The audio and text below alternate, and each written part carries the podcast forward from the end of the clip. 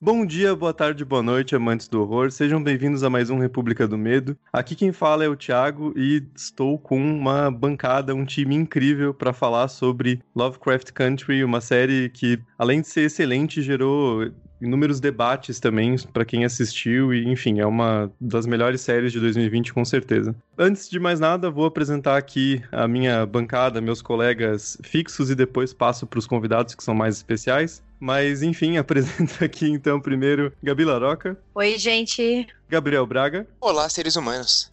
E temos aqui como convidados especiais também a Tati Regis. Eu. Olá, pessoas, tudo bom? E o Kelps Negroski. Olá, olá, olá, olá. Sejam todos bem-vindos a essa conversa saudável que teremos aqui. Nossa, me arrepiei com esse, com esse olá. Nossa, fiquei até com vergonha do meu, inclusive. Mas enfim, vamos, vamos para os recadinhos e a gente volta para falar sobre essa série maravilhosa que é Lovecraft Country.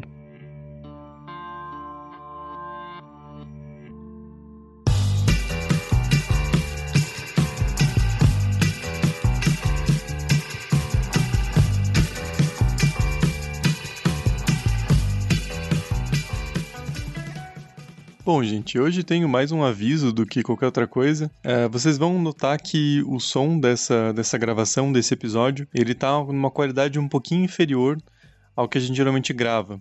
Porque a gente grava num esquema de faixa separada, com um tipo de áudio. Nesse episódio em si, como a gente tinha é, dois convidados, a gente acabou optando por gravar numa faixa só e num formato um pouco diferente, por uma questão de priorizar mais o conforto e os convidados estarem com mais tranquilidade para a gravação do que a qualidade do áudio em si. Mas isso não muda em nada a qualidade da discussão em si, que ficou excelente. Então, agradeço de novo a Tati e o Kelps por terem topado participar com a gente desse episódio sobre Lovecraft Country. E faço um convite também para vocês lerem dois textos que a gente tem no site do João Pedro Carvalho, que um é sobre uma, mais uma reflexão, um ensaio sobre o racismo em Lovecraft e a influência da obra dele, e outro uma crítica bastante completa, também bastante interessante sobre a série em si. Então vou deixar os dois links aqui no post e sempre acessem o republicadomedo.com.br porque quase todo dia a gente tem alguma novidade, algum texto, alguma crítica, alguma análise lá no, no site. E se tiver tiverem alguma sugestão, comentário, alguma dúvida, vocês podem entrar em contato com a gente pelo Twitter, no RDMcast, no Facebook, República do Medo, e no Instagram também, República do Medo, ou pelo e-mail contato republicadomedo.com.br. Então não deixem de nos acompanhar nessas, nessas redes e também no site. E chega por hoje, já, já falei mais do que eu queria.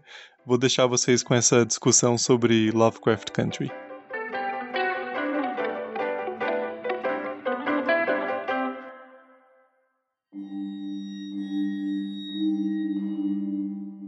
Bom, gente, então antes de mais nada, eu vou passar aqui a palavra para os nossos convidados, para eles se apresentarem, falarem um pouquinho sobre quem eles são, é, onde vocês podem encontrar eles na internet, o que eles andam fazendo, enfim, fica bem aberto o microfone para eles. Então, primeiro, Tati, conta aí pra gente uma, uma mini biografia. Não, mentira, não precisa ser tão, tão detalhado assim.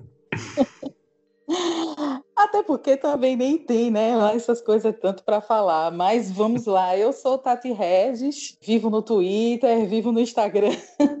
Eu não vou, não vou, falar das minhas redes, mas a, a, rede principal, que eu acho que acredito que foi o que me trouxe aqui no, no República do Medo, que é o meu filme do dia, que é meio que um blog pessoal meu e de Kelps, que a gente escreve comentários sobre filmes e séries, algumas vezes livros, HQs que a gente consome e resolve colocar nossas ideias no mundo. E você, Kelps, onde que a gente pode te encontrar no, na rede mundial dos computadores?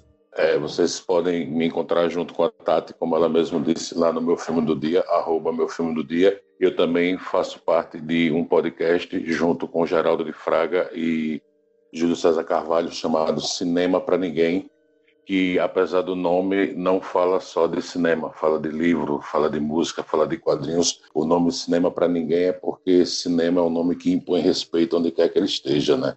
Então a gente jogou um, Cinema para ninguém, vai lá, arroba para ninguém, podcast. Só queria fazer um parênteses aqui, falar que a voz do Keops provavelmente vai ser a coisa mais impactante que a gente já teve aqui no RDM, porque meu amigo, a sua voz, ela é de radialista, hein? Eu juro que eu já até mostrei uma vez a sua voz pro Matheus, meu namorado, para falar assim: olha a voz desse homem. Se não é voz de podcast de radialista. Estou aqui boquiaberta. A gente fica brincando aqui durante a madrugada e quando tá vendo o filme. Aí alguns vizinhos passam, eu fico, Kelps, já pensasse se tu desse um susto nessa galera falar: Olá, é a morte. Eu acho que o pessoal ia desmaiar aqui no corredor do prédio. Putz, ia ser sensacional. Se algum dia vocês fizerem, por favor, gravem e compartilhem com a gente, tá? Eu sou casado com uma mulher que fica me dando ideia errada, velho.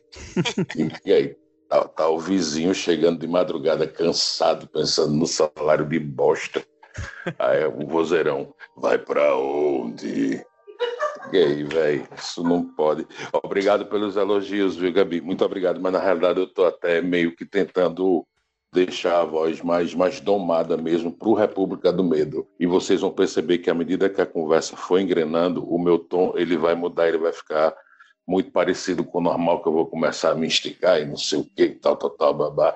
Mas eu estou deixando, estou tentando deixar ele um, um, tom, um tom mais baixo realmente. Mas obrigado, obrigado pelo elogio. Bom, então hoje a gente vai falar sobre Lovecraft Country, que foi essa série da HBO, foi exibida no ano de 2020. Ela começou em 16 de agosto e foi com o seu último episódio até 18 de outubro, foram 10 episódios, e ela é uma série produzida por vários nomes bem, bem conhecidos recentemente, entre eles o Jordan Peele, mas acho que é importante colocar que é complicado quando surge um nome muito forte no cinema, nas séries, e ele começa a se envolver nesses papéis mais de produção, produção executiva, e aí tudo vira uma série de Jordan Peele, né? Tipo o J.J. Abrams no começo dos anos 2010, assim, que depois de Lost, ele produzia um monte de coisa e só meio que emprestava o nome e ajudava a financiar, e daí virava, né, apresentado por J.J. Abrams, um filme de J.J. Abrams. E a gente sabe que não é bem assim, né? Aí no caso do, do Lovecraft Country, apesar de ter essa essa produção do Peel. Acho que o principal nome envolvido como criadora, como showrunner, né, como a pessoa que conduziu os episódios, que fez a adaptação do livro do Matt Ruff, que em português chegou como Território Lovecraft, é a Misha Green, né? Então acho que quando a gente fala da, da série, o, o, principal nome nesse lado mais criativo é o dela, né? Ela que conduziu a, a essa adaptação, essa criação, a roteirização dos episódios, apesar de ter todo um, um, time criativo, mas enfim, tudo parte da cabeça dela, né? E como eu disse, a série é dividida em, em 10 episódios e ela conta a história de personagens negros no lado sul de Chicago em 1950. E a gente vai acompanhar a jornada da, da Letitia, do Aricus, da Hippolyta, da Ruby, enfim, vários personagens envolvendo um, um mundo de, de magia e mistério. Eles vão descobrindo coisas relacionadas aos filhos de Adam, e aí tem toda uma pira com o livro dos nomes. E a ideia desse, desse território Lovecraft, ele surge porque a, a primeira, né, um dos primeiros pontos de partida da série é quando o Atticus descobre que a, a origem da família dele tem a ver com esse culto de magia envolvendo os filhos de Adam em uma cidade no, na Nova Inglaterra chamada Ardham, né? E daí eles vão explorar esse, esse, lugar, buscando as origens da família e também esse culto de, de magos bizarros e, e, racistas, né? E a série vai girar bastante em torno disso, mas não só, né? Eu acho que uma coisa bem, bem legal que eu gostei é que ela não se limita a uma história só, né? Ela, os 10 episódios eles desenvolvem bastante daquela da família do, do Tick em relações com os filhos de Adam, mas ele se permite explorar mais coisas e inclusive tem vários gêneros dentro da série, explora várias coisas diferentes que acho que faz uma série bem, bem completa e que rompe barreiras de, de gênero. Mas enfim, já falei demais, quero passar a palavra para vocês. Quais foram as primeiras impressões de vocês com Lovecraft Country? Cara, eu acho que dá para já dizer que é uma das melhores séries do ano aí, sem dúvida nenhuma. É bastante impactante, muito forte. Eu acho que é muito interessante essa flutuação de gêneros que ela faz, né? Ela consegue ter um drama muito bem feito e, claro, tem o Lovecraft no nome, então a gente vai esperando também que tem horror e o horror não decepciona. Eu, eu gosto bastante desse estilo que ela seguiu, de você ter episódios que são fechados, né? Mas você tem aquele fio é, condutor a série inteira, então é uma série que eu adorei, assim. Super recomendo para quem não assistiu. Acho que é uma das, das grandes séries do ano. Aí. Eu adorei a série, sou bem suspeita, assim, porque eu até comentei, assim, na resenha que eu fiz, que foi uma das poucas vezes que eu consegui acompanhar uma produção depois de ter lido o material original, né, o material que deu origem que foi o livro. Então, assim, acompanhar a série tendo lido o, o livro foi, foi uma experiência bem enriquecedora, né? Apesar de ter tido mudanças é, mudanças profundas, inclusive, né, que coisas que o livro não aborda ou passa batido ou superficial na série, é, a Misha Green conseguiu trazer bem esse debate, assim, cheia de camadas, assim. Então, nas resenhas que eu fiz no, no meu filme do dia, eu sempre abordava essa questão das camadas, essa questão do empoderamento feminino, é, das questões de gênero que a série abordou, que o livro não trata isso. Então, eu tenho Lovecraft Country como uma das melhores séries que eu já assisti. E você, Kelps? Eu, a primeira vez que eu vi essa série, eu tive problemas com ela por causa da narrativa, do tipo de narrativa escolhido, né, que é uma coisa meio fragmentada. E além disso, eu também eu estava esperando uma outra coisa e as minhas expectativas, como elas não foram, elas não aconteceram na série, então isso meio que impediu uma visão completa do que ali era mostrado. Mas à medida que os episódios foram passando, eu comecei a perceber qual era o real direcionamento da série e acabei assistindo, fiquei meio meio assim, gostei. Os debates que ela levanta são muito atuais, apesar de serem com assuntos, com situações né, que existem já há vários anos. Porém, foi na revisão para gravar aqui com vocês a República do Medo que a série se mostrou para mim grandiosa como ela realmente é. E aí eu, eu, eu, gostei muito mais do que quando da primeira vez. E igual a várias pessoas aqui presentes, eu acho uma das melhores produções de 2020, se não a melhor das que eu já vi né? esse ano, talvez a melhor pelo assunto que levanta. Eu falei fora do ar e vou falar de novo. Queria parabenizar o Kelps, porque eu cheguei a pensar em ver de novo e fiquei com preguiça, então muito obrigado. É claro que você não viu só pra gravação, viu? Porque a série é realmente muito boa, mas.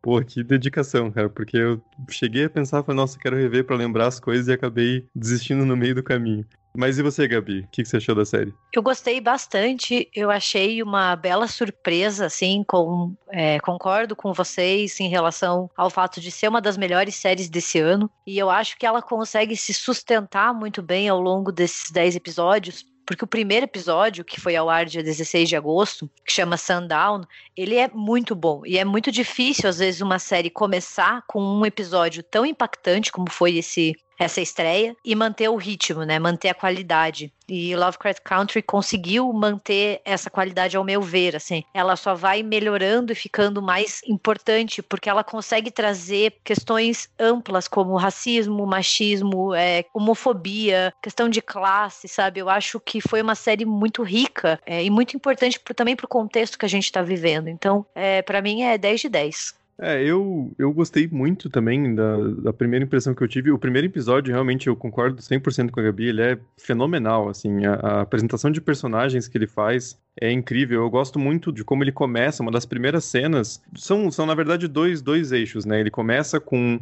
o Tick no ônibus voltando para Chicago, e aí tem a questão da, da segregação no ônibus, e a série dá muito tom do que vai ser mostrado, né? De como essa, essas questões sociais vão estar presentes ao longo de, de toda a série. E daí já dá um aviso também, né, para que se você é um bostão, você já larga a mão no, no começo, né, a série meio dizendo a que veio e já espantando um, um potencial público que não é o alvo.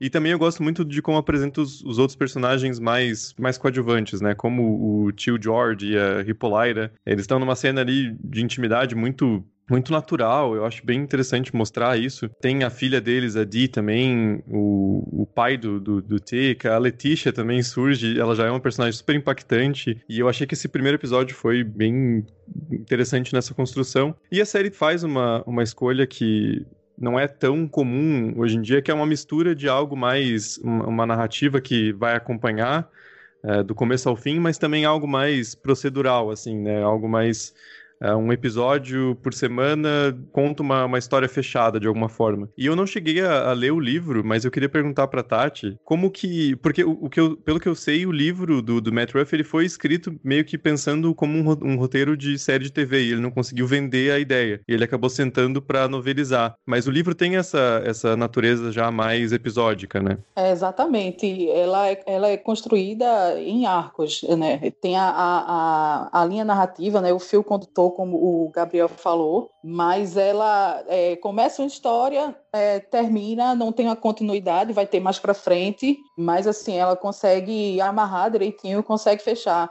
E na, na, série ela traz a mesma coisa, né? Que talvez tenha causado o grande estranhamento de algumas pessoas que começaram a ver e, e não conseguiram embarcar nessa, nessa narrativa, né? A gente aqui em casa sempre discutia isso, né? Porque como, como eu li o livro, já sabia como era a condução, eu fiquei mais, talvez eu me, me senti mais familiarizada, né? Com essa coisa, assim, eu sabia que tinha um começo, sabia que tinha um fim, que um, tinha um arco que ia se fechar, e mais para frente ia continuar a história, né? Uma coisa que é bem surpreendente assistindo é que no, parece que a temporada inteira vai ser falando do arco do, dos filhos de Adam e com o cara lá, esqueci o nome, mas também foda-se, o cara como, como antagonista, e do nada ele resolve essa questão no segundo episódio, né? E acho que foi, foi um choque, assim, para mim e também para muita gente que não tinha lido o livro, de, de como é, o que, que, vai acontecer a partir disso, né? Qual que vai ser o grande arco da temporada se parece que eles resolvem o, o que tinha sido colocado como premissa no, no, segundo episódio, né? Mas eu queria te perguntar de novo, Tati, desculpa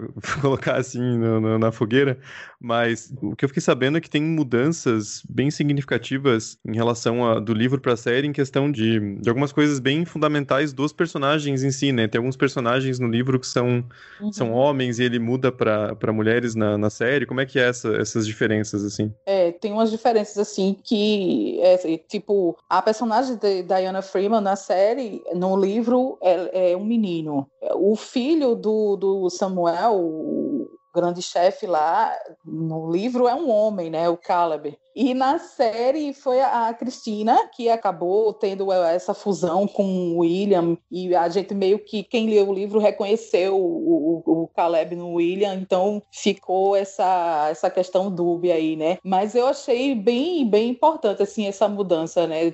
Pra justamente eu acho que a Misha quis trazer essas discussões de gênero, né?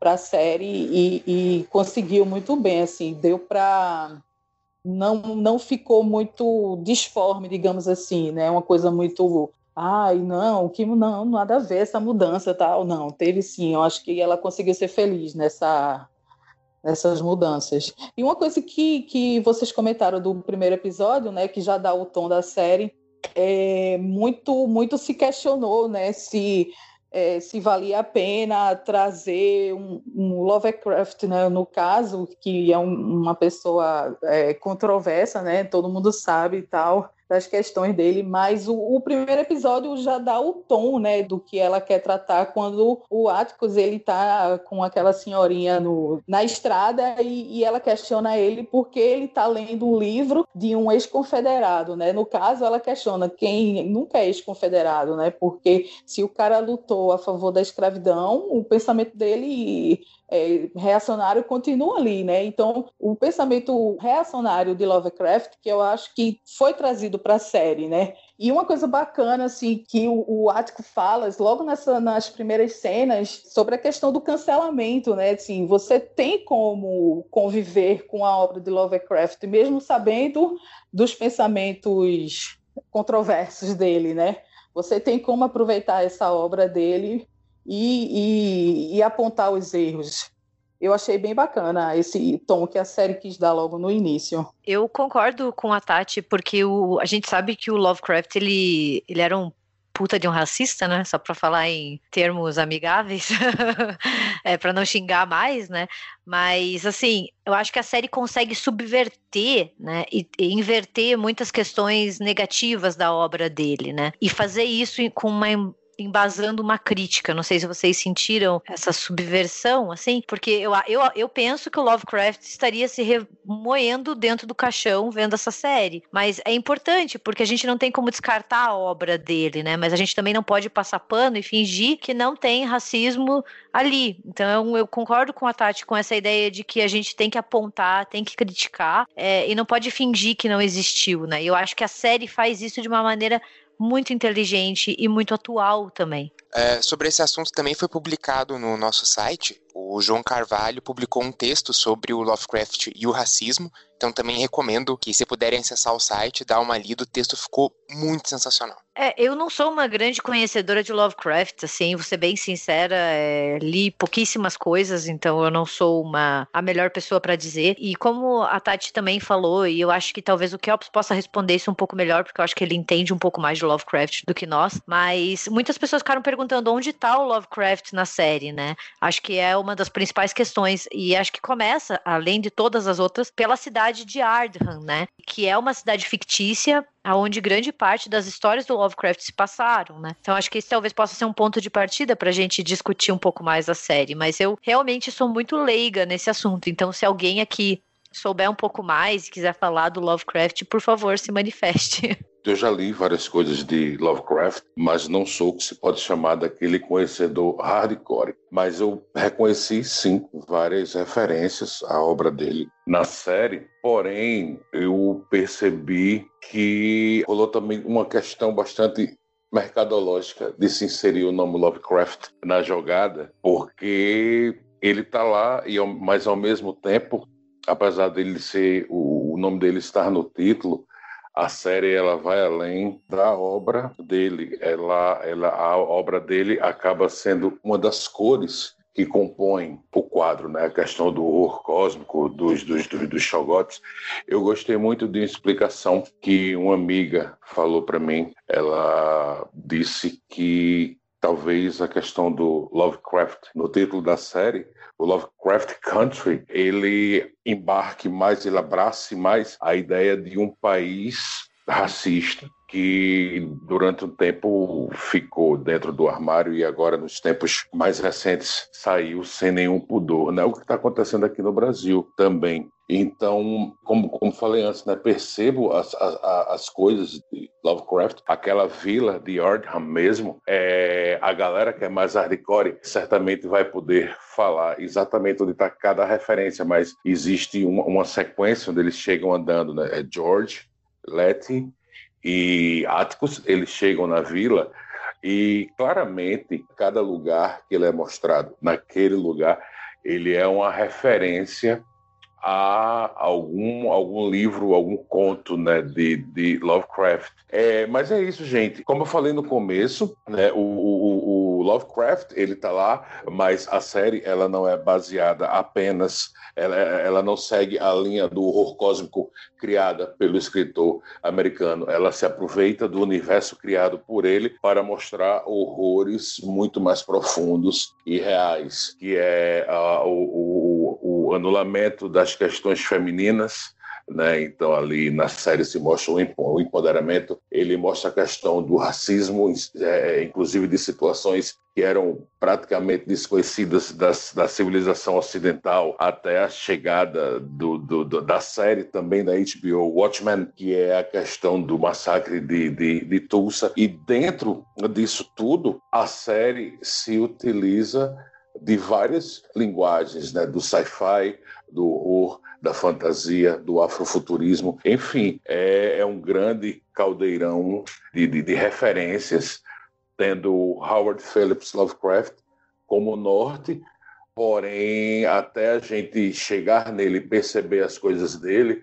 a Misha Green ela claramente preferiu se utilizar desse folclore para inserir questões de, de debates e discussões pertinentes para o dia de hoje uma coisa que Kelps comentou, né, que é a questão do horror cósmico, que eu também vi muita gente questionando, né, onde é que estava o horror cósmico de Lovecraft na série. E aí, numa aula, é, numa aula sobre terror, o professor acabou dando um conceito de horror cósmico e ele próprio disse que é um, um conceito que é, é, é, dificílimo, né, de você conseguir uma síntese, né? Então ele fez, ele meio que deu a interpretação dele, né, que o horror cósmico acaba sendo é, aquela paranoia, né, aquele estranhamento de mundo, né? E aí eu fiquei pensando nisso muito e como encaixar em Lovecraft Country. E aí veio um estalo assim, eu disse, mas minha gente, assim, o negro em qualquer canto do mundo, né? Ele convive com, com essa paranoia, né? Ele convive com esse com esse estranhamento, né? É assim, a, a, o, o tempo todo ele está sendo vítima do, do racismo, né? Mesmo depois de morto, ele não tem paz. Então, assim, eu pensei muito nessa comparação e nessa analogia e assim a série fez outro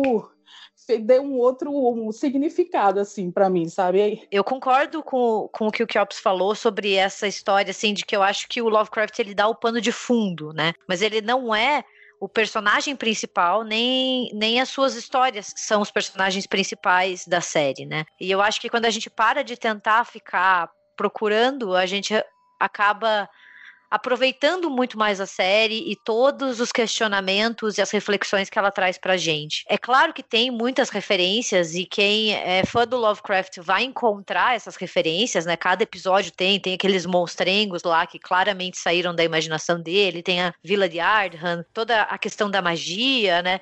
Mas a série vai muito além disso. E eu acho que é isso que a gente tem que aproveitar dela, considerando o contexto que a gente está vivendo. Ela traz um debate muito pertinente e ela também traz alguns pontos históricos, né? E assim, desculpa, a gente é historiador aqui, a gente tem que puxar essa sardinha. O Kelps falou ali do massacre de Tulsa, né? Que aconteceu de verdade é, em 1921 nos Estados Unidos, onde uma população branca atacou a população negra da região, né? Tulsa fica no Oklahoma Roma e, e foi assim um massacre de negros por parte de brancos que não conseguiam ver negros sendo mais sendo sei lá ricos e conseguindo seguir suas vidas. Então isso realmente aconteceu. E tem diversos outros pontos históricos que a série traz que são muito interessantes como as cidades de Sundown né que são cidades de segregação racial formadas principalmente por brancos e até o próprio fato da escrita do guia de viagem né essa ideia da viagem segura. Tudo isso é histórico isso é verdadeiro né e eu acho que talvez esse sejam os pontos mais importantes da série, para além do Lovecraft. Não sei se vocês concordam comigo, se eu tô falando besteira ou não. Se eu estiver falando besteira, vocês falam, mas para mim é isso, sabe? É muito mais é, além do Lovecraft que tá a potência da série. Eu concordo plenamente com você, Gabi. E, inclusive, foi essa, é, essa mente fechada que eu tive no começo por não perceber, por não receber o que eu esperava que fosse, que me fez não curtir a série da primeira vez que eu vi. Com o tempo, como eu falei antes, é que eu fui pegando, o, entendendo qual era a essência da coisa. Mas eu concordo, é isso mesmo que você falou, é exatamente isso. É, eu assino embaixo também. Eu acho que esse título, Lovecraft Country, ele é muito múltiplo, né? Porque ele fala tanto, e eu acho que o, a tradução do, do título para o português, para o livro, né, é bem acertado, esse território Lovecraft, que aí a referência maior é aquela, a cidade de Ardham que eles exploram, aquele condado, toda aquela região, mas também eu acho que tem um significado de país mesmo, né, é, que nem a Gabi falou, a gente puxa questões históricas. Né? Os Estados Unidos é, é, um, é um, país fundado no, na exploração racial, não só pela, pela, pela escravidão, mas o século XX inteiro. A gente está falando de, de um país em que chegou a aplicar a esterilização de populações não brancas em inúmeras cidades e estados, de um país em que o nascimento de uma nação, que é um filme que exalta Ku Klux Klan como heróis, foi exibido na Casa Branca no começo do século XX. Então, acho que todas essas questões pairam sobre, sobre a série e tem essa, essa influência grande, né? Mas também tem a questão do, do, do, sobrenatural e da ficção científica e de como esse, esse território, esse país Lovecraft também são essas, essas questões mais sobrenaturais que os personagens vão explorando ao longo da série, né? Então, essa questão de, de, de como eles vão para outros mundos, vão para o futuro, voltam para o passado, essas possibilidades que se abrem com essa, com essa exploração também, acho que faz parte dessa questão do, do título e de usar a obra de, de Lovecraft sem deixar de reconhecer os problemas que ela tem, né? Então a, a série lida com essas, essas questões, explorar o sobrenatural, mas também discutir o racismo enquanto faz isso, né? E isso é uma, uma leitura é, apropriada, digamos, uma leitura crítica da obra de Lovecraft. A, a própria é, Misha Green, na, na época do lançamento da série, numa entrevista, ela disse que é, é muito fã do, do, da obra do Lovecraft, né? E para ela, assim, desde adolescente, ler tudo aquilo sempre foi muito difícil. Então, assim, ela chegou no ponto assim, disse, tem que essa obra tem que ser ressignificada, né?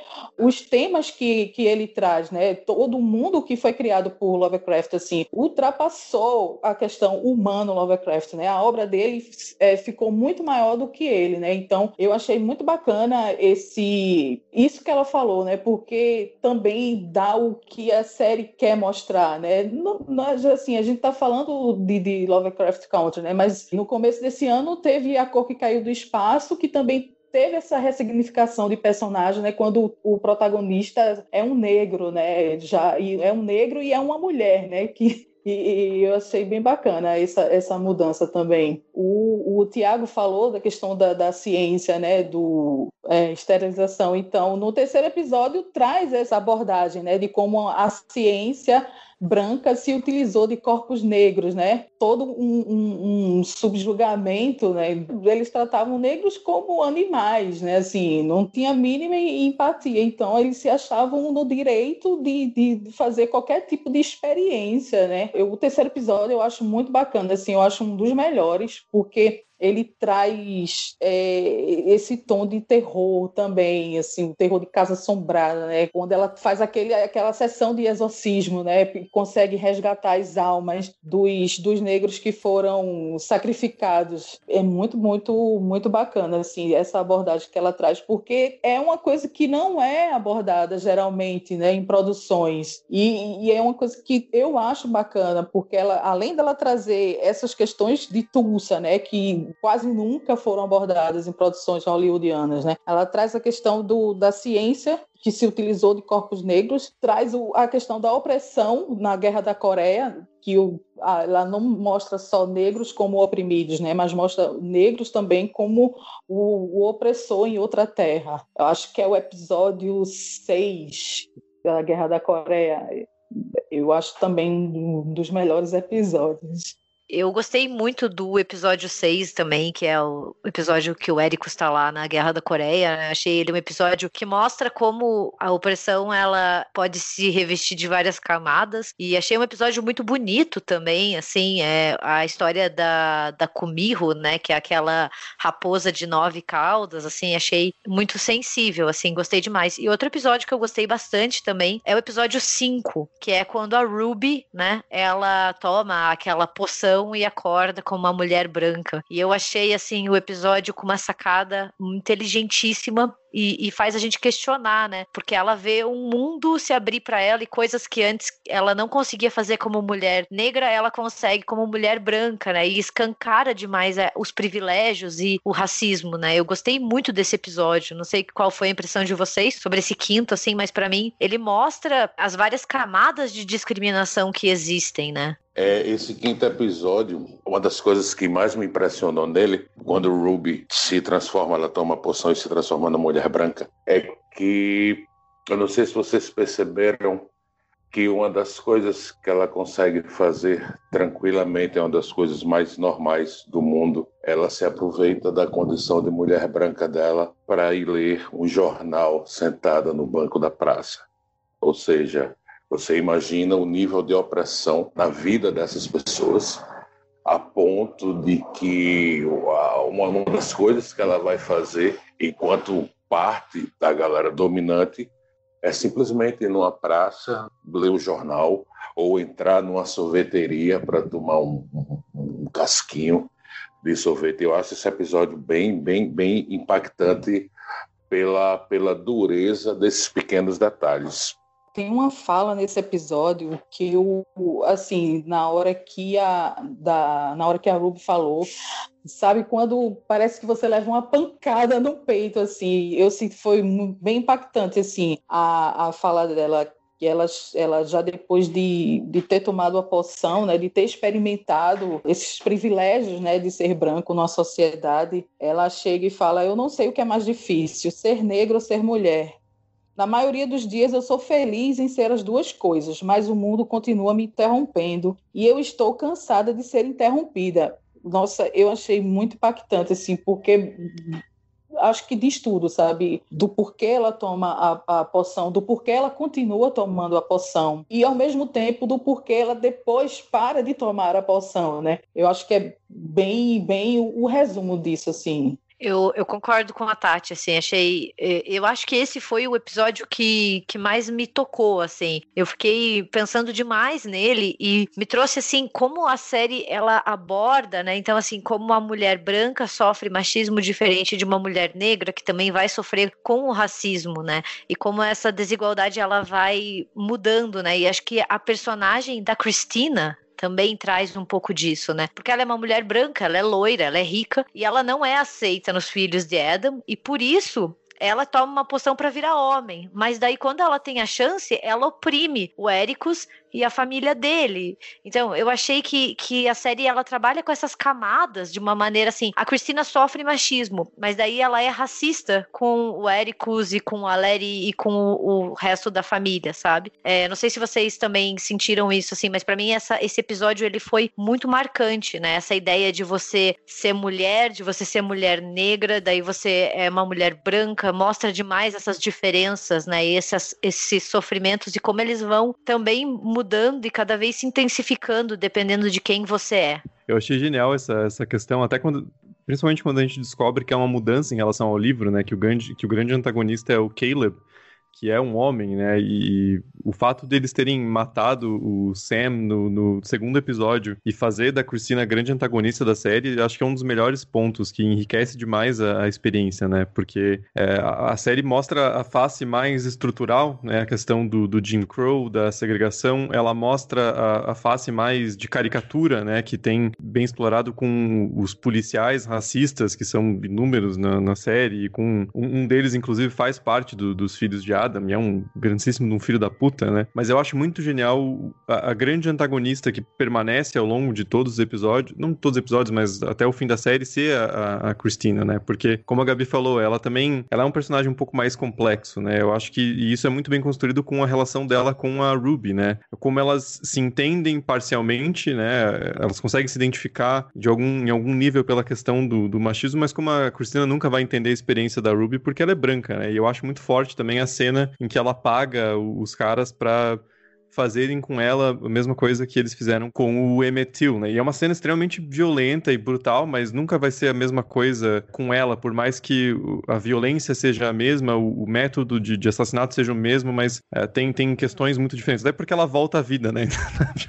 é meio que ela quer sentir a mesma coisa, mas ela se recupera e se regenera, né? Mas eu acho que é uma, é uma personagem muito interessante, né? E como a Gabi falou, a, o, eu acho que o mais impressionante é como a série não foge dessas questões difíceis, né? Então, esse episódio em que a, a Ruby toma aquela poção para virar uma mulher branca, são questões muito complicadas, muito complexas, que a, a Misha Green explora com muita sensibilidade, né? E eu acho que, acho que é algo que enriquece muito a série. É, outro ponto que, que eu acho bem interessante é a questão da sexualidade do Montrose, né? E a relação que ele tem com o Tick, questões de, de masculinidade tóxica, como ele agredia e batia no filho porque ele se sentia reprimido e como ele não podia ser quem ele de fato era, né? Eu acho o, o personagem dele e a relação de pai e filho que se constrói ao longo da série muito boa, muito interessante, num nível de desenvolvimento de personagem mesmo, né? Num nível dramático. A gente falou no começo, é uma série que funciona em, em vários pontos, né? Ela explora ficção científica muito bem, tem aquele episódio centrado na, na Hippolyta que é bem interessante, que explora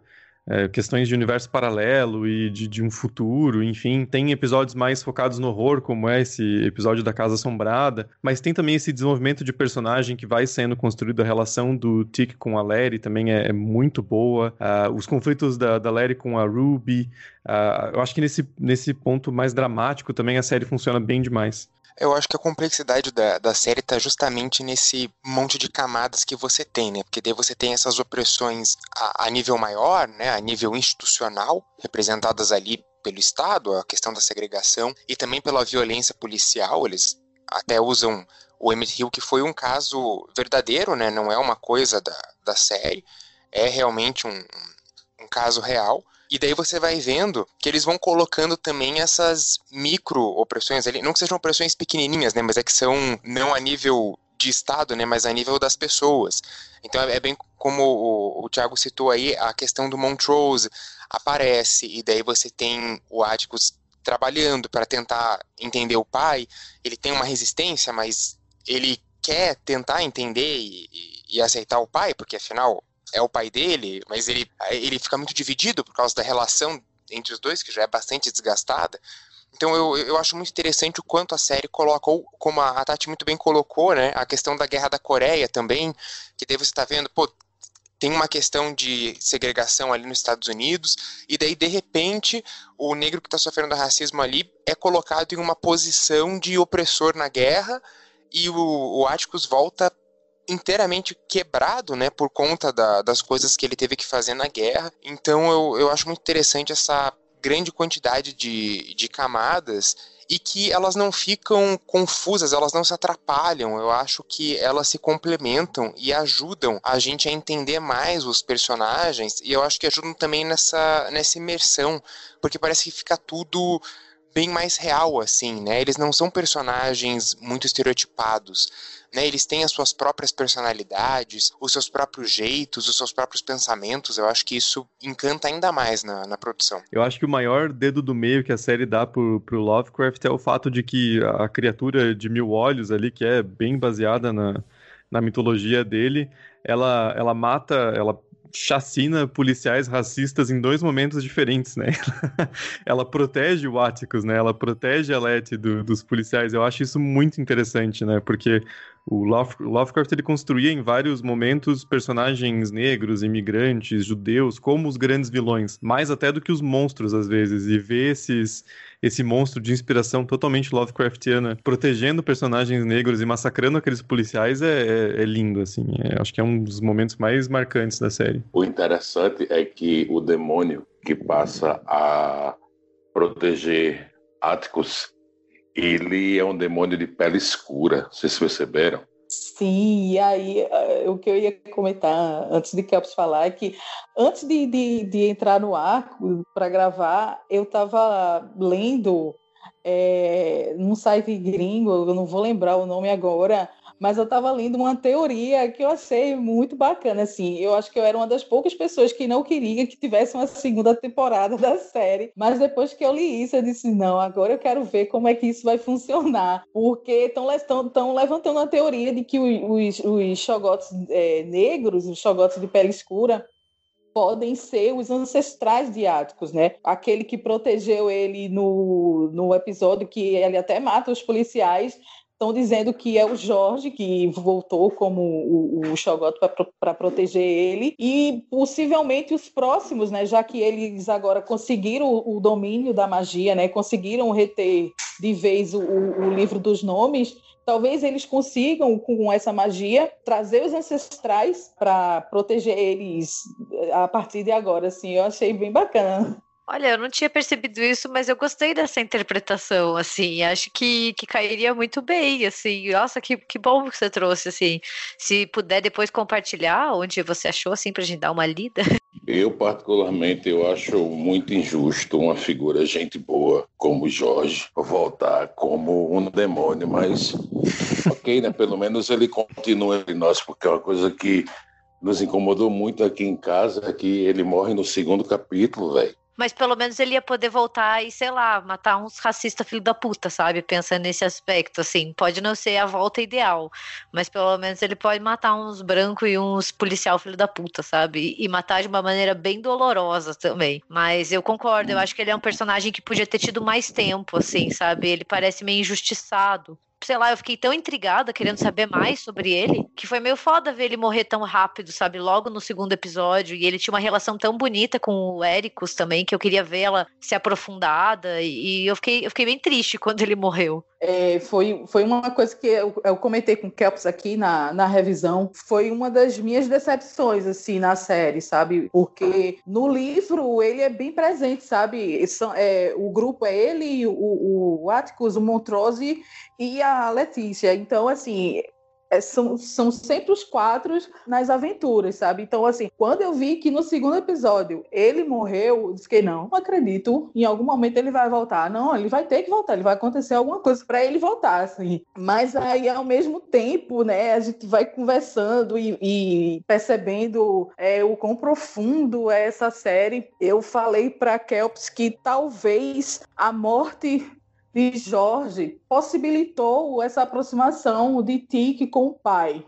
Né? É, se o tio Jorge tivesse na história, talvez não rolasse, né? Talvez a gente não conseguisse ter tantas camadas que, que a série trouxe, né? É, foi um sacrifício para um bem, digamos assim. Porque parece que com a morte do George, ele fica mais. O Ericus fica mais propenso a tentar entender o pai, né? E a gente vê isso se concretizar já pro final da temporada, quando eles voltam no tempo, né? E ele vê o que o pai passou quando o seu primeiro namoradinho foi morto na frente dele, né? Durante massacre de Tulsa ali e tudo que o pai já passou e ele tenta, você vê que ele tenta entender, mas também a gente tem que lembrar que, que os personagens estão na década de 50, então tem muito essa questão também da homofobia e da sexualidade, afinal o Montrose é um homem negro e gay, né? Então, e o Ericus, ele é um homem negro hétero, então eles têm essa dicotomia da sexualidade que e na década de 50 assim muito forte ainda, né? Ainda hoje a homofobia é muito presente, mas se a gente voltar para a década de 50 é praticamente inconcebível para o Éricos é, entender o pai.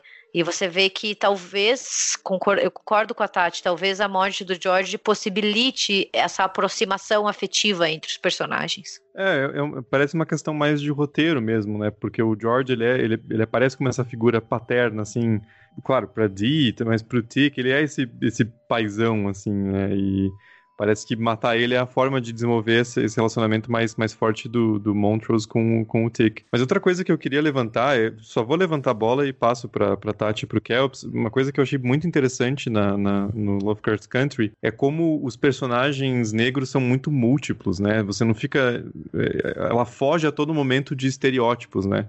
Então, o Tick, por exemplo ele é muitas coisas, né? Ele, é, ele era aquele menino franzino que gostava de ler e se transportar para outros mundos por meio dessas histórias, mas ele também é um veterano de guerra, ele também é, é forte, ele também é parte para porrada quando precisa, ele salva o pai com um taco de beisebol em Tulsa, né? Que é uma cena muito foda também. É, mas eu acho que é uma coisa que a série faz muito bem, que é muito incomum a gente ver, é você colocar personagens negros em universos de ficção científica, uh, lidando com magia, essas coisas são muito reservadas a personagens brancos na, na, na cultura, especialmente na séries e filmes estadunidenses com mais, uh, com mais orçamento, com mais uh, alcance, né? Eu acho muito importante, muito interessante a escolha é, não a escolha, mas todo uh, o, o, propósito da série é colocar esses personagens nesses ambientes, né? Então, é, eles não só sofrem a magia que é usada pelos personagens brancos, mas por causa da ancestralidade do, do Tiki, por causa dessas coisas, eles conseguem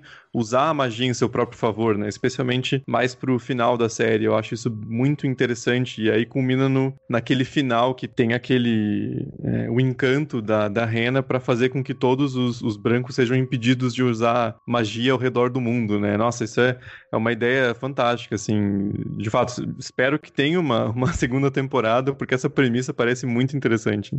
É bem bacana isso que o Tiago falou, né? da questão das personalidades múltiplas, né? E dá para observar bem, né, que ela não quis trazer é, só o bonzinho ou o malzinho, né? Ela consegue colocar essas duas características, né, no, no, no personagem, né, como no, no Éticos. Assim, eu particularmente é um personagem que eu não consegui, é, eu não consegui fluir, sabe? Assim, ele se utiliza muito de violência, né? Mesmo tendo momentos amorosos assim, mas em um certo abuso dele. É, o Montrose também, né? Naquele episódio que ele mata a figura lá dos dois espíritos e você fica se questionando o porquê, né? E foi até, um, foi até um, uma passagem bem polêmica assim da série, né? Teve muitas críticas depois a Misha veio a público pedir desculpas, né, dizer que errou com a abordagem. E aí, logo depois desse episódio, teve o, o Atticus batendo no pai, né, um ato super violento, a própria a própria Letty, né, pega um taco de beisebol, achando também que ele poderia ir para cima dela, né, é, agredi-la. Mas é uma coisa que a gente estava comentando ontem, né, Kelps, de como ele consegue em certas situações ter a frieza, né? É, a primeira vez que eu vi Territory Lovecraft, eu meio que não simpatizei com o personagem de Atticus, não. Mas aí nessa revisão eu, eu consegui perceber mais a história dele, né? E ele, ele é uma pessoa que se arrepende. Vocês podem ver que na série ele, ele fala várias vezes que se arrepende do que fez na guerra. Em, em uma das visões que a raposa de Nove Caldas, a Dia, tem deles, ele está torturando aquela enfermeira. Ele tem aquela relação com, com Montrose ou seja, ele é um cara onde, onde a questão do carinho, da ternura na vida dele é uma coisa meio, meio complicada. Então você percebe o porquê dele, durante a série, agir tanto como o homem de ação porque ele, ele é, ele é um ex-soldado. A guerra, ela com certeza é uma situação que complica a cabeça das pessoas, né? E a complicação do tique, as complicações do tique em relação à violência são mostradas através de toda a série.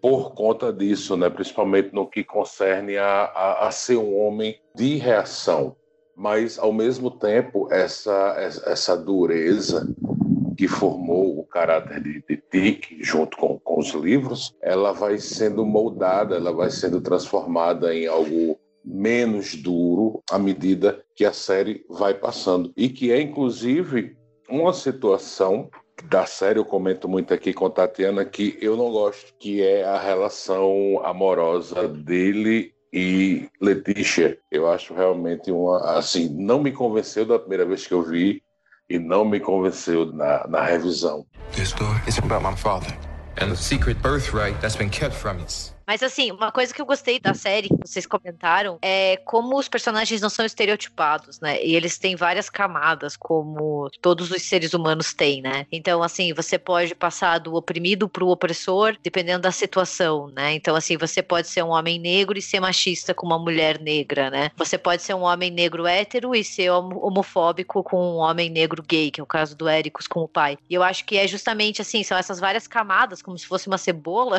que mostra como os personagens da série são todos muito complexos. Então tem horas que a gente gosta deles e tem horas que a gente fica, porra, você tá sendo um cuzão, né? A própria Larry, que eu acho uma personagem muito interessante, eu gosto demais como ela toma para si o protagonismo. Em nenhum momento ela fica como a namorada ou interesse romântico do Éricos, ela tem a sua própria história, né? E ela consegue até se desvincular da história do Éricos em várias partes. Ela às vezes é muito cuzona com a Ruby, que é a irmã, sabe? E daí você fica assim, poxa, você tá sacaneando tua irmã. Então eu acho que isso que, que faz uma série ser boa, ou até mesmo um filme. Você ter várias é, identificações com os personagens e eles não serem essa caixinha fechada, sabe? A, a série acertou demais nesse aspecto para mim. É, né, nessa questão que a Gabi falou das camadas, uma das que mais me impressionou é no episódio em Seul, quando o Atticus ele está na fila com os seus companheiros soldados, interrogando as enfermeiras, onde eles matam duas delas até chegarem à, à pessoa culpada. E aí eu assistindo aquilo eu só ficava pensando qual é a diferença disso aí para pessoas negras ajoelhadas sob a mira de pessoas brancas? Nenhuma, sabe?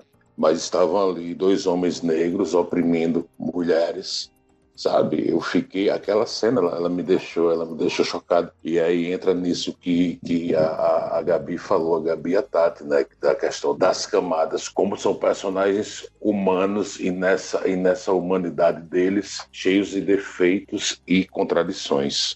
Ah, e nisso que eu achei muito interessante você comentou, porque eu acho que, como eu disse, a série não, ela não, não se fuga de pisar em calos, né?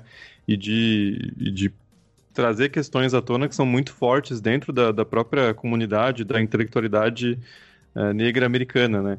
Uh, por exemplo, você tem uma discussão muito grande entre... Uh, tem, tem várias pessoas, vários, vários homens, mulheres negras que defendem que entrar na força policial é uma forma de tentar mudar o sistema por dentro. Né? E daí você vai ter, por outro lado, inúmeras pessoas que são contra isso e colocam isso como algo é, que é ajudar a, a manter o problema, né? Inclusive teve recentemente uma, uma não sei se chegou a ser uma, uma discussão, chegou a ter, ter resposta, mas eu li um, um, texto do, do Boots Riley, que é um, um cineasta negro, criticando o, o infiltrado na clã do, do Spike Lee, né? Como essa, essa demonstração de um cara que consegue mudar alguma coisa por dentro do sistema, porque o personagem, o personagem principal é um um policial que consegue se infiltrar no, na, na, no clã e derrubar por dentro, né? E o Boots Riley coloca como isso é, é, fantasioso. Mas eu acho interessante a série trazer essas questões à tona, né? De como o Tik vira um, um opressor dentro da, da, da, Guerra da Coreia, invadindo um país estrangeiro, que é também algo extremamente calcado na, na história americana, né? A gente fala do, dos Estados Unidos, tem todo um pedaço ali do sudoeste dos Estados Unidos, a gente pega Califórnia, Novo México, Texas,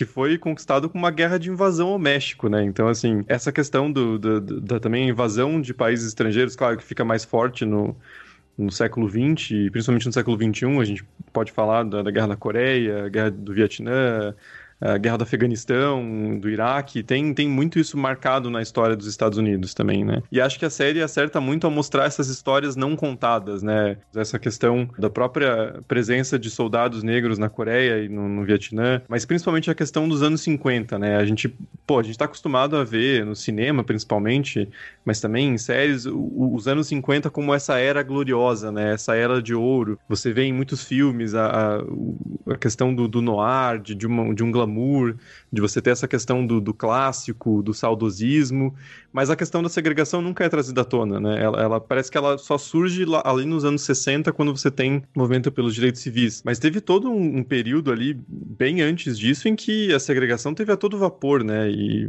e era algo muito presente, mas nessas, nesses filmes que tratam dos anos 50, tanto feitos na época quanto feitos hoje em dia, falando sobre essa época, parece que isso não existe. É tudo aquele glamour, aquela coisa bonita, os carros clássicos, as pessoas é com terninho e vestidos, mas não é bem assim, né? Eu acho que a série mostrar esse outro lado, esse lado sul de Chicago, que é marginalizado, tanto foi na, na realidade quanto na, no, no cinema e no, na indústria cultural de forma geral, é muito, muito interessante, né? E a própria questão, o aspecto visual da série é muito bem construído, a cinematografia, mas eu acho que fica o, o destaque principal para a trilha sonora, né? Eu acho muito foda como eles não se fugam de usar músicas contemporâneas, músicas anos 70, 70, 60, 80 para falar sobre uma série dos anos 50, né? E as intervenções que tem no final, né? Geralmente com uma, uma poesia falada ou uma música mais focada na, na letra, falando alguma, alguma coisa que enriquece o episódio, comenta sobre o episódio, é, é genial, assim. Não sei, não sei o que vocês acharam, mas eu acho que terminava no, no tom perfeito, né? Tanto com a música de encerramento em si, mas também com esse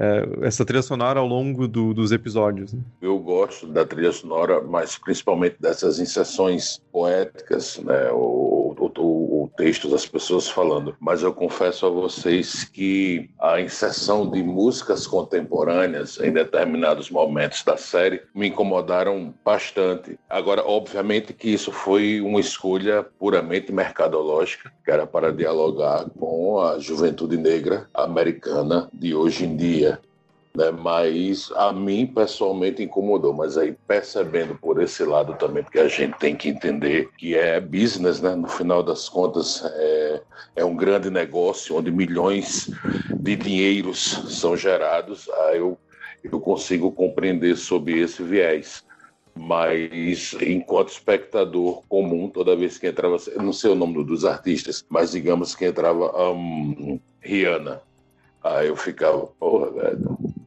por quê, sabe? Mas, enfim, voltando ao começo do que eu falei, eu gostei muito mais daqueles textos, daquelas poesias, mesmo que algumas contemporâneas, eu acho que elas dialogavam mais com o que estava sendo mostrado do que determinadas músicas. Exatamente. É, no segundo episódio, né, quando tem o, o, o poema do, é, do Gil Scott Heron, né, quando é, ele critica né, a questão do investimento na ciência, né, enquanto os povos negros e, e, e pobres assim tinham que se submeter a, a, migalhas, né? Ele conta o relato da irmã que foi mordida por um rato, ele não tinha como comprar o remédio, não tinha como, como pagar o médico, né? Enquanto brancos estavam gastando rios de dinheiros para levar o homem à lua, né? É, eu achei acho que é, realmente essas inserções assim dão bem o, o, o, tom crítico né, da série. Uma coisa bacana também que, que o Tiago falou é sobre as questões das produções, né, de como reflete seu tempo, de como reflete é, as urgências da, da, da, sociedade, as urgências e os medos. Né? O livro Horror Noir da Robin Coleman, ela comenta principalmente sobre as questões é, hollywoodianas, né, sobre as questões é, de produções dos Estados Unidos, de como trataram o negro, né, desde antes de um pouco da década de 30 até os dias atuais. É, e se você for pensar em como na década de 50, que é o, o, a década que se passa a série, né, que estava voltada muito para a questão da ciência, né, ciência e, e, e tecnologia e como os negros eles não mereciam né, esses filmes, né? Porque como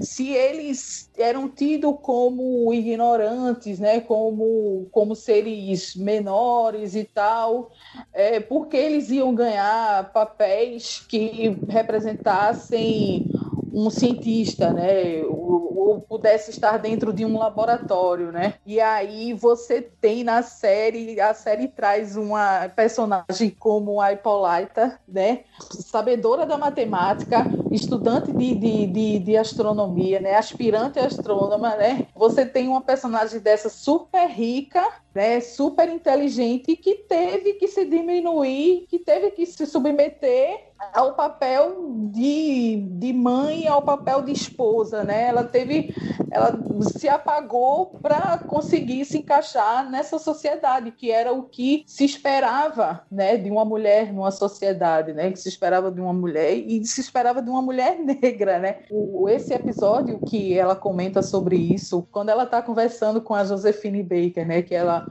comenta que assim o, o grande medo dela é de se sentir de se sentir presa, né? De, de mesmo tendo essa liberdade, ela consegue se sentir presa, ela consegue sentir o, o cordão né, do enforcamento da, da, da, da clã, né? Era como se ela fosse. Eu achei tão forte essa passagem, sabe? Porque reflete muito a gente, sabe? A gente acha que ganha uma certa liberdade, né? E chega lá na frente tem que voltar dois, três passos, assim, é, é bem forte. Sobre a Hippolyta, eu queria jogar aqui na nossa discussão, uh, porque lendo umas críticas né, sobre a série, eu vi que o pessoal reclamou muito da trajetória dela no sentido de é, considerá-la como uma espécie de deus ex machina. Porque, ai, do nada ela aprende um monte de coisa e ela que vai iniciar né, a, a resolução dos problemas. O que me deixou um pouco é, encucado, assim, porque eu falei, porra, da onde que as pessoas acham que ela aprendeu tudo do nada, né? Como a Tati bem colocou, ela tinha esses primeiro, né, esses grandes conhecimentos matemáticos e astronômicos, né, que ela teve que a, a abandonar ali a carreira, né, se dedicou à família, mas também tem todo aquele episódio em que ela viaja por vários universos e ela passa ela diz que ela passa o equivalente a algumas centenas de anos vivendo o tanto de coisa que ela aprendeu. E, e não é só algo falado, né? Realmente a gente vê ela vivendo nessas diferentes realidades, o que é algo muito interessante. E eu só queria defender que pô, a trajetória dela é muito boa, eu não acho ela um, um deus ex machina, assim, eu acho que tem toda uma, uma motivação para a Hippolyta pegar ali um, um uma parte do protagonismo, né? Porque no começo da série a gente tem o Tic muito como o centro, mas depois você vai vendo que a Letícia, a Hippolyta, mesmo a Dee, elas vão ganhando mais espaço enquanto protagonistas mesmo, né? Pensando na, na narrativa. É, enfim, eu, eu, queria saber o que, vocês acham, principalmente de, desse episódio, né? Em que a Hippolyta faz essa viagem, mas também da, da trajetória da personagem. Que ela sai da, da mãe, ela vira praticamente a super-heroína que a filha criou, né? Eu, eu achei isso muito sensacional. A Hippolyta, junto com Montrose e Dee, é a minha personagem favorita. E é interessante isso, isso que tu falou, Braga, as pessoas dizendo que, que não entenderam como ela se tornou aquilo. Bom, além de tudo aquilo que Tatiana tinha falado, que ela era uma cientista e que você frisou também no seu comentário, ela passou 200 anos entre multiversos, aprendendo e se aprimorando. Então, não, não foi uma solução dada de uma hora para outra, na realidade, até demorou dois séculos. Tatiana, quero que você ia falar agora, meu amor. eu não queria fazer um comentário tão bruto assim, né? Mas é, de como ainda fica aquele pensamento arraigado de que uma mulher negra não pode ser cientista, né? Principalmente na década de 50. Por que não pode, né? Porque ela já tinha esse conhecimento prévio, né? Eu não sabia desses comentários, é, é, Gabriel. Eu fiquei aqui, eu fiquei indignada agora. Por quê? Eu sim. É, eu, eu queria emendar o meu comentário com o da Tati, porque eu acho que assim, parece que se fosse um personagem masculino, é, ninguém ia reclamar, entendeu? Parece que só estão reclamando porque foi uma mulher, uma mulher negra, que tomou esse protagonismo e assim, a série já constrói ela como uma personagem inteligente, ela é cientista, ela entende de astronomia, ela é matemática, entendeu? E daí realmente ela passa muito tempo nesses multiversos, assim, né? Então são anos e anos, não é do nada. E a série mostra isso pra gente, mas para mim parece que só estão reclamando porque é uma mulher negra, porque se fosse homem ninguém ia falar nada, ninguém ia questionar. É, esse, esses poderes, né, esse conhecimento dela. Sabe o que me lembra, Gabi? Quando teve o episódio 7 de Star Wars, principalmente o episódio 8, que a galera começou a falar da Rey. Vieram com história de, ah, Mary Sue, porque ela aprende tudo do nada. Ah, bicho, vai tomar no cu. O Luke caçava rato em Tatooine e destruiu a Estrela da Morte e ninguém fala nada, né? Aí pode. Mas, porra, vai se... é, é, é nerd, escroto, não tem nada para fazer, ficar reclamando. Mas eu acho que a série sofreu muito com isso, assim, né? Até se você abre esses sites de crítica, é, de crítica aberta ao público, né? tem bastante nota negativa e comentário negativo que você vê assim, cara, não é porque não é por questões artísticas que você tá reclamando, não, assim. Que, não, não que a série seja perfeita, né? A gente mesmo levantou críticas aqui e eu acho que tem alguns episódios que são um pouco deslocados, né? O episódio 4, que eles exploram, é, eles entram no museu e eles exploram toda uma, uma caverna, um episódio mais de, de aventura, assim, eu acho que ele fica um pouco deslocado, não é um episódio que eu gosto muito. Esse próprio episódio da, da Ripolar, eu gosto muito do conceito, mas às vezes eu acho que tem algumas coisas que ficam meio meio devagares demais, mas de qualquer forma, a série sempre, por mais que de repente não seja tão bom, tão bom em alguns pontos, que falte alguma coisa em algum sentido narrativo, enfim, é, o que ela está desenvolvendo é, é, muito forte, isso por si só basta e já é super importante, né? A personagem da Hippolyta é, de fato, muito boa.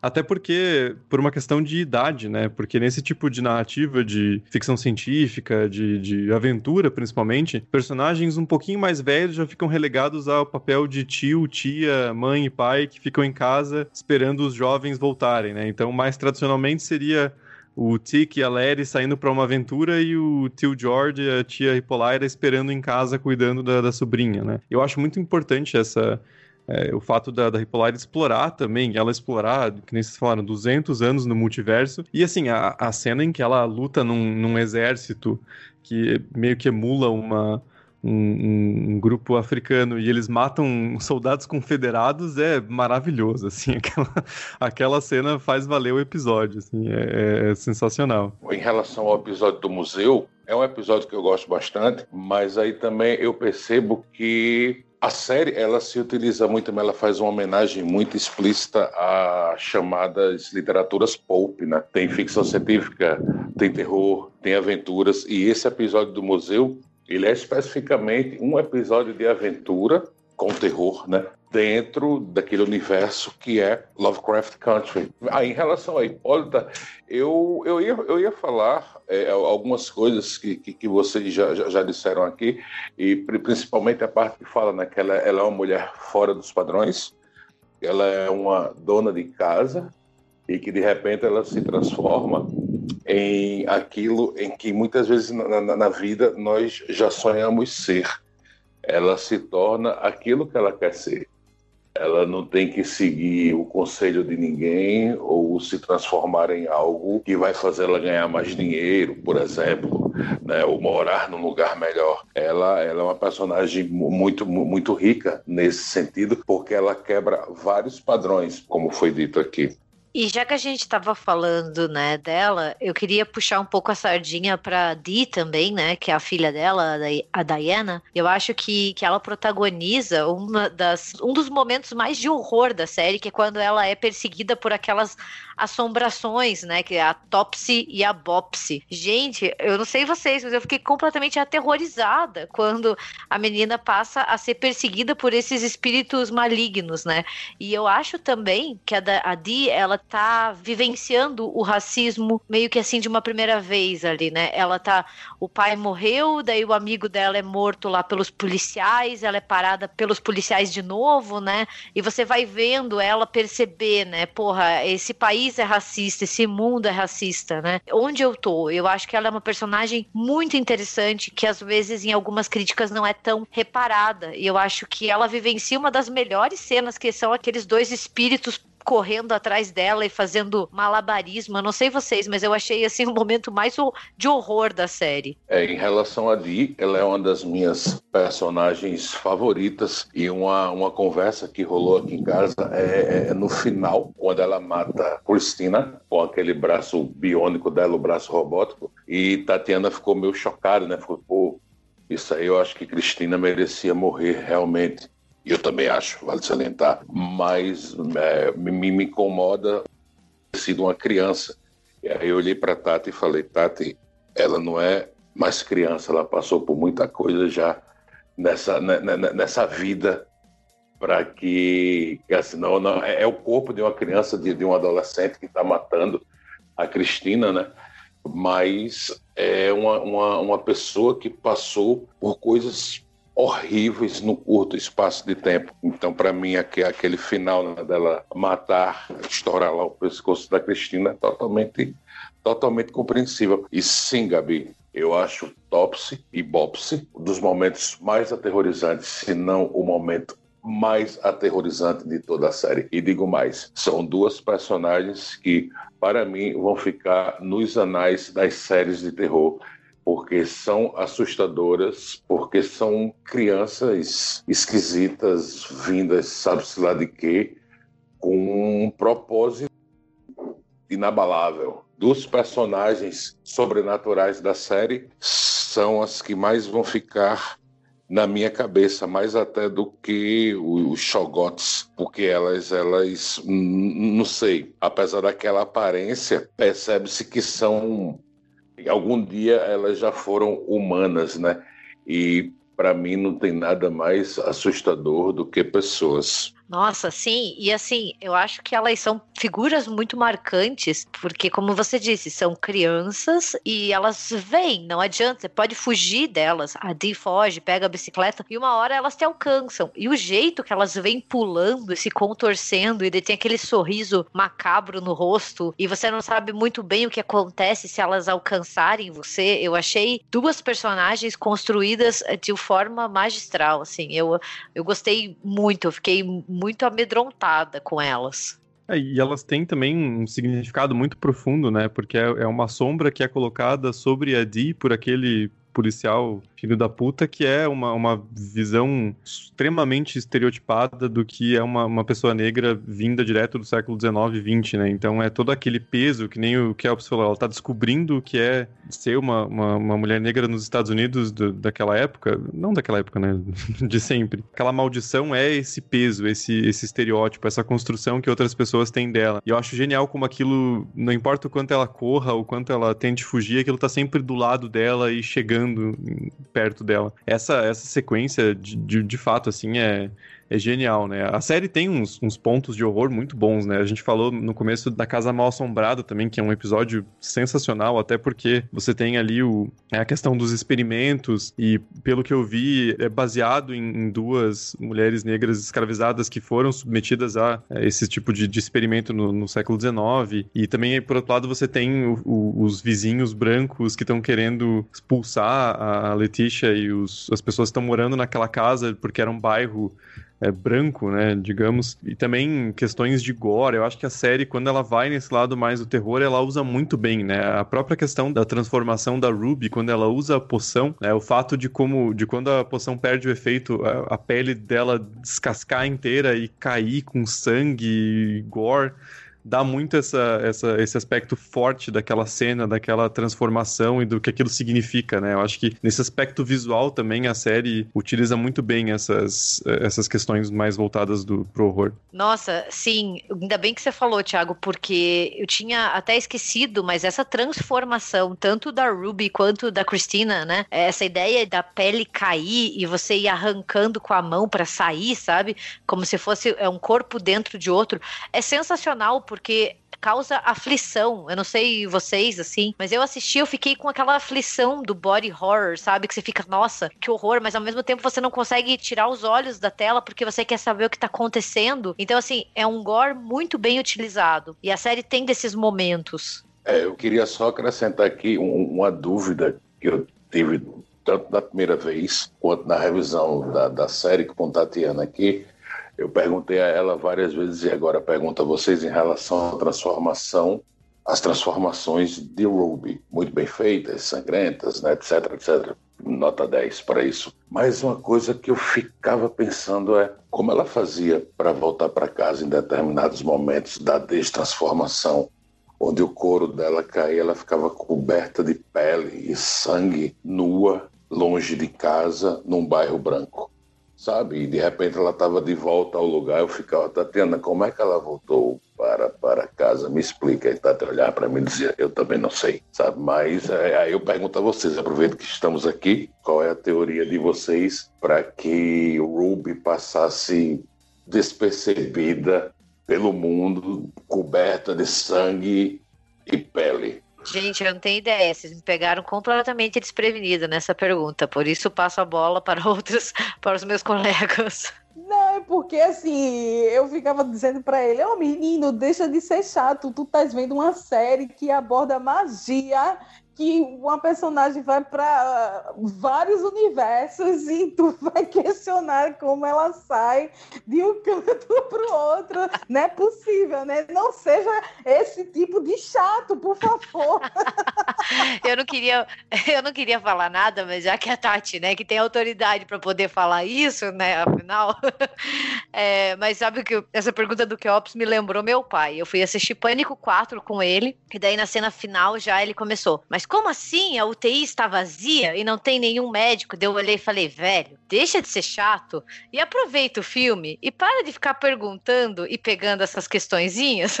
eu não ia falar nada, mas como a Tati que tem, né, ela pode. Afinal, ela é casada com o Keops, ela falou, então eu me retiro depois dessa. eu me lembrei de uma vez que eu fui assistir O Senhor dos Anéis, o último filme, não lembro, acho que é O Retorno do Rei, e na, na cena final eles são é Frodo e, e, enfim Frodo e um amigo sei lá são dois hobbits. Eles são são resgatados por aves gigantes voando por cima da lava né? eles estão quase sendo engolidos pela lava. Aí eu virei assim para meu amigo fiz cara isso é impossível de acontecer porque as correntes de ar quente impedem o voo. Aí meu amigo virou assim para mim fez meu irmão faz três horas que a gente tá vendo orc aranha gigante gente morrendo e voltando. Um obcecado por um anel que é pouca coisa além de humano, ou melhor, além de um animal, e tu vai falar isso pra mim, velho. Vai te fuder, Kelps. Eu abri o microfone Tati, só pra rir com essa. Tati, veja se você concorda comigo. Talvez seja mal de homem. Eles às vezes vêm com essas. Eles querem explicar tudo, sabe? De você dá vontade de olhar pra eles e falar: mano, aproveita o filme, aproveita a série, para de ficar enchendo o meu saco. É muito racional, né? Dá um tempo aí, pô. Just because they don't want you here doesn't mean you're not supposed to be. Uma coisa que eu achei bem interessante da série, assim, é como ela brinca e subverte um pouco o que a gente conhece historicamente, até como uma hierarquia da magia, né? É, de novo, eu não sou uma grande conhecedora de Lovecraft, mas como vocês comentaram ao longo do episódio, no mundo criado pelo Lovecraft, a magia e essa magia erudita, essa magia até científica, né? Ela é a magia dos homens brancos, né? E a série subverte muito isso, que nem alguém comentou, não consigo lembrar quem, quando os personagens negros utilizam essa magia para se defender, para poder proteger as suas famílias, né? E isso me lembra muito uma questão histórica quando a gente pensa em magia e até mesmo em bruxaria, que existe uma hierarquia, né? Ao longo da história existe essa essa hierarquia entre a magia masculina, masculina branca, né? De homens brancos, que é sempre no topo da pirâmide, vista como erudita, como benéfica, né? Como a magia letrada, né? Da, dos livros e da ciência. A magia do Gandalf, né? Já que a gente é, é, exato. A magia dos personagens do Lovecraft, a magia dos filhos de Adam, né? Dos filhos de Adão, assim. Seria isso.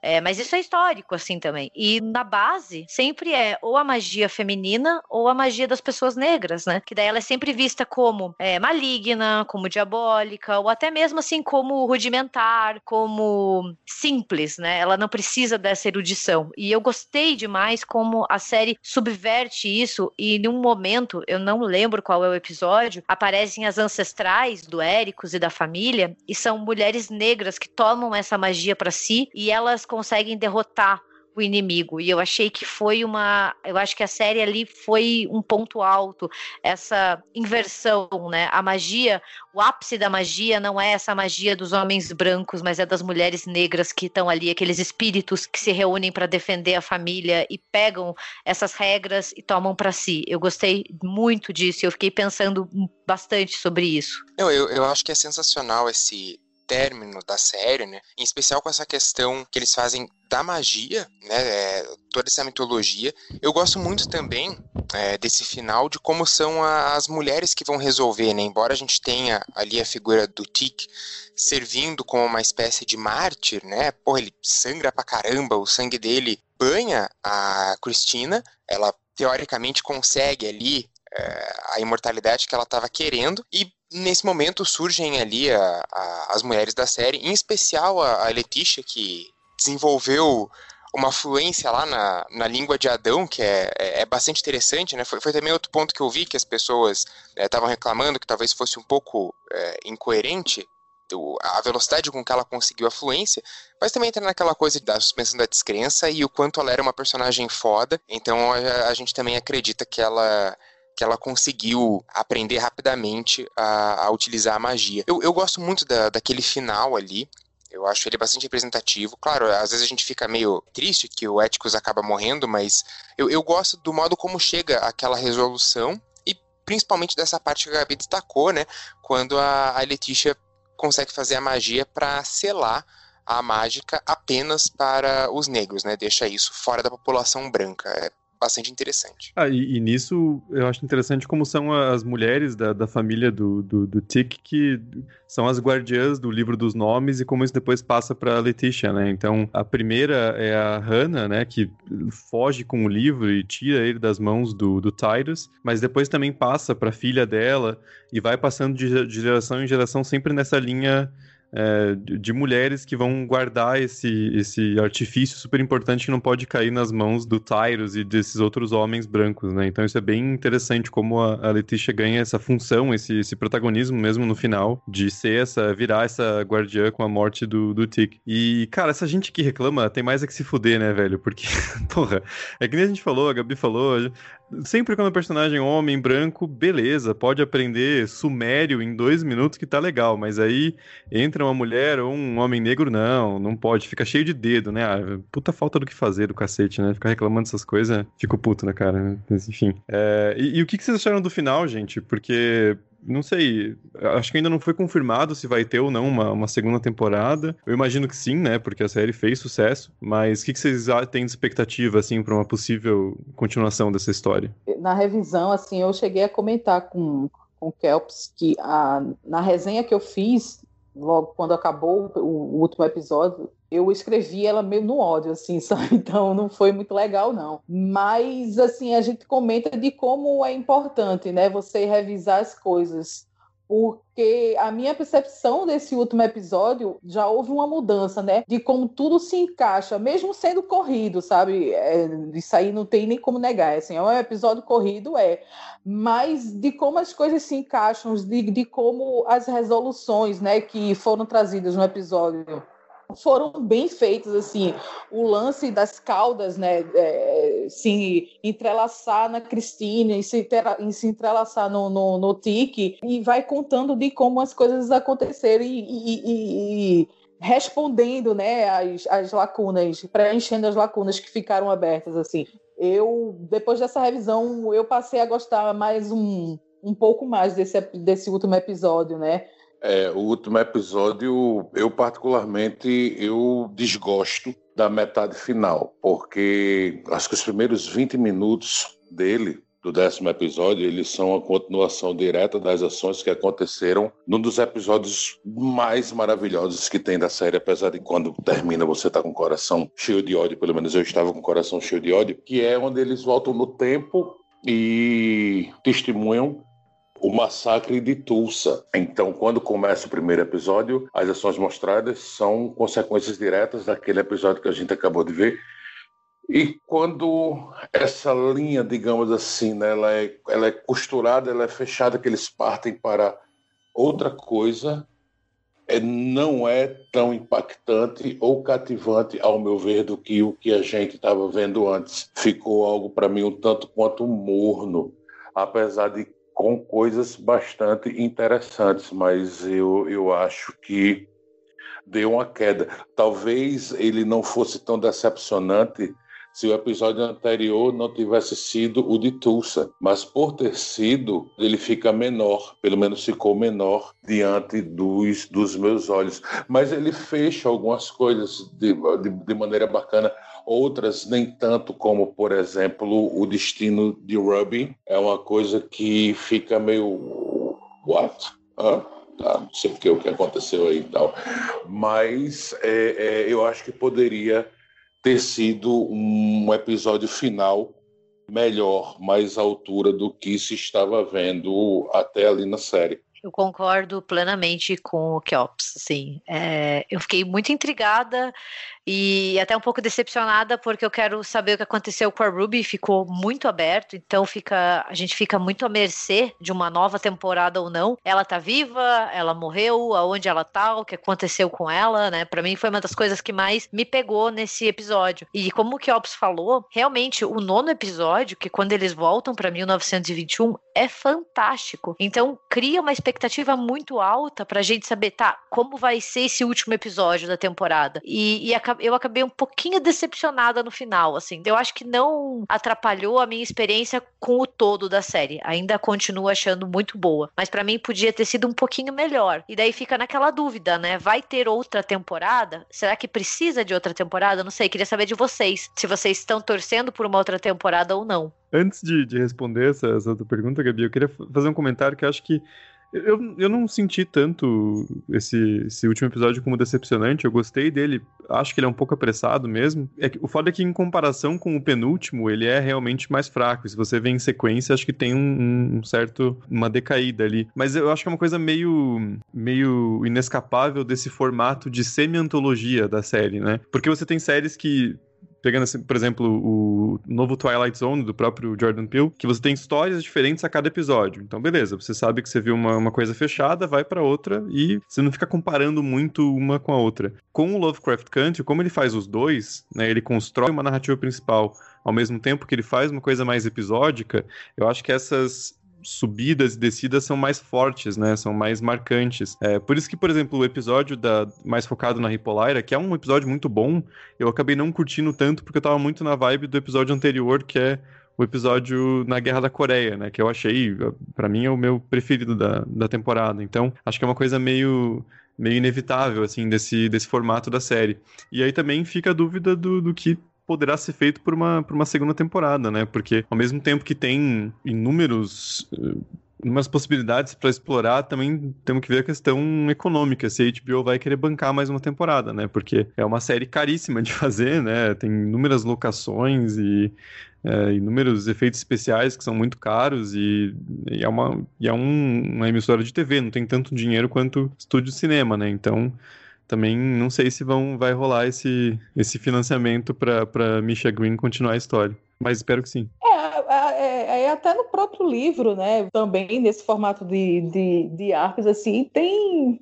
Teve capítulos assim que eu quase passei direto, assim, de tão chato que era, né? Tiago falou isso e eu me lembrei, assim, lendo o livro, que aconteceu isso e tal. Mas, mas é, é como o Gabi falou, assim, o último episódio, mesmo tendo essa, essa caída, assim, eu acho que não, não apaga, não, a, a genialidade da série, né? o pioneirismo, né? Como até ela tem um, um episódio que ela fala, né? O o ser pioneiro é perigoso, né? Para mim também, assim, é quatro estrelas de cinco. Eu fico bem é, dividido, assim, sobre uma segunda temporada, porque eu, eu acho que realmente não, não, não há uma necessidade, né? Eu acho que o jeito como a série é, terminou, eu, eu, a minha opinião vai mais ao encontro da do Thiago ali. Eu, eu gostei do jeito como, como terminou. Realmente, ele, ele, é um episódio um pouco mais fraco, né? O, o de Tulsa foi o meu preferido, ainda mais, que daí a gente conta com aquela belíssima atuação do Michael K. Williams. Porra, fica um episódio é, bastante pesado, bastante denso. Daí você tem uma conclusão que é, é, ela é menos explosiva, né, que o penúltimo episódio. Não sei, eu, eu acho que se fosse fazer uma segunda temporada, daí teria que dar uma... Tem, tem que achar um outro fio condutor, né, porque se fosse seguir esse estilo de cada episódio sendo meio fechado, mas tem um fio condutor, agora você precisaria de uma outra coisa, já que você não tem mais a, a, a questão do, dos filhos de Adão ali, daí fica naquela, porra, pra onde que a série poderia seguir, sabe? Então eu, ainda fico meio dividido, né? Embora eu, eu acho que não precisa, quando, quando você vê dá vontade, assim, dá vontade de ver mais coisas sobre, né? Talvez então pedir novas séries pra, pra HBO, né? Com a, com a Misha Green como criadora. Acho que daí pode ser uma boa, uma boa opção para saciar essa vontade de ver um pouquinho mais de Lovecraft Country. Eu fiquei imaginando é, que poderiam explorar a ida de, de. Mas ele morreu, não tem como, né? Quando ele foi para outra dimensão, para outra realidade e conseguiu o livro né, escrito pelo filho, não sei, esse lance dos, dos Shogots serem os ancestrais e trazer isso também para a narrativa, também não sei como é que seria. Mas eu, eu achei bem interessante essa teoria. Eu não também eu não, eu não acho que tem que ter uma segunda temporada, eu não gosto dessa solução, sabe? Dessa. É igual ao Watchmen, né? Que a galera fica querendo uma segunda temporada quando não tem como, né? No ali fechou e priu. É, quanto a uma nova temporada, eu não consigo vislumbrar. Porém, né, as pessoas, o ser humano é cheio de imaginação, né? E pode alguém chegar e ter uma ideia tão bacana quanto a dessa primeira temporada e aconteça alguma coisa. Mas, sinceramente, se não acontecer, eu não vou ficar chateado porque não vai ter uma segunda temporada. Para mim, o que a primeira mostra já me basta e os assuntos ali levantados vão me deixar pensando sobre o que eu vi certamente até o fim da minha vida, porque muita coisa que acontece ali, que é mostrada ali, não vai ser resolvida em pouco tempo. Então, assim, para mim, o que está ali já é, pelo menos para mim, tá, tá, tá de bom tamanho. Se houver uma segunda temporada, que tenha o mesmo cuidado que tiveram com essa primeira. Mas se não tiver, para mim tá de boa. Eu só é. queria fazer um comentário bem curtinho, assim, que para quem gosta de RuPaul's Drag Race, eu acho que a gente tem bastante ouvintes que gostam também. É, no episódio 5, quando a gente descobre que o Montrose tem uma relação com o CM, né? E depois eles até vão ali para aquele clube, é, aparecem duas queens do RuPaul's, que é a Shangela e a Monet Exchange. Então, para quem gosta do reality show, vale a pena ficar de olho, porque elas fazem uma participação bem especial, mas para quem gosta, eu fiquei cutucando o Matheus Matheus durante a série falou: tá vendo? Tá vendo? Olha a Shangela, olha a Monet Exchange, Matheus. Nossa. Só queria compartilhar isso. Eu, eu, não sabia desse detalhe das, das, das Drag Queens. Eu vi poucos episódios do RuPaul's Drag Race. Eu gostei para caralho, eu ri muito. Ri muito mesmo. Mas eu não sabia desse detalhe, desse episódio, que também é um dos meus favoritos. É um episódio muito bonito. Episódio muito bonito mesmo. A gente vê um, um cara feito de pedra como Montrose tendo que enfrentar talvez o maior desafio da vida dele, né? Muito bonito, é um episódio muito bonito. E eu só levo, para terminar totalmente fora do, do, contexto que eu acabei de falar, como é que faz para tirar a mãozinha aí, velho? Que eu levantei a mãozinha só para imitar a Gabi, tô aqui falando que a porra É só você clicar em cima de onde você clicou para levantar ela. Tá, obrigado. baixar a mão. Mas, ó, realmente, fora de tópico, RuPaul's Drag Race é muito bom. Assim, se tiver a oportunidade, que eu assista as outras temporadas, porque eu assisti tudo em pouco tempo e eu fiquei completamente apaixonada. Assim, é muito bom, vale muito a pena. Só queria acrescentar, assim, de como é uma série que, ao mesmo tempo, ela traz essas discussões, né? Ela diverte e emociona, né? Assim, então, É, eu vejo muita gente reclamar assim, do terror ser associado a questões sociais e políticas, né? Mas eu acho que desde o princípio, né? Desde o princípio se tem é, o terror como essa crítica, né, social. Então, assim, eu vejo muito o Lovecraft Country com essa contribuição, sabe? E eu, eu, queria terminar com a frase da Tanararive Dewey, e ela fala assim: o horror negro é a história negra.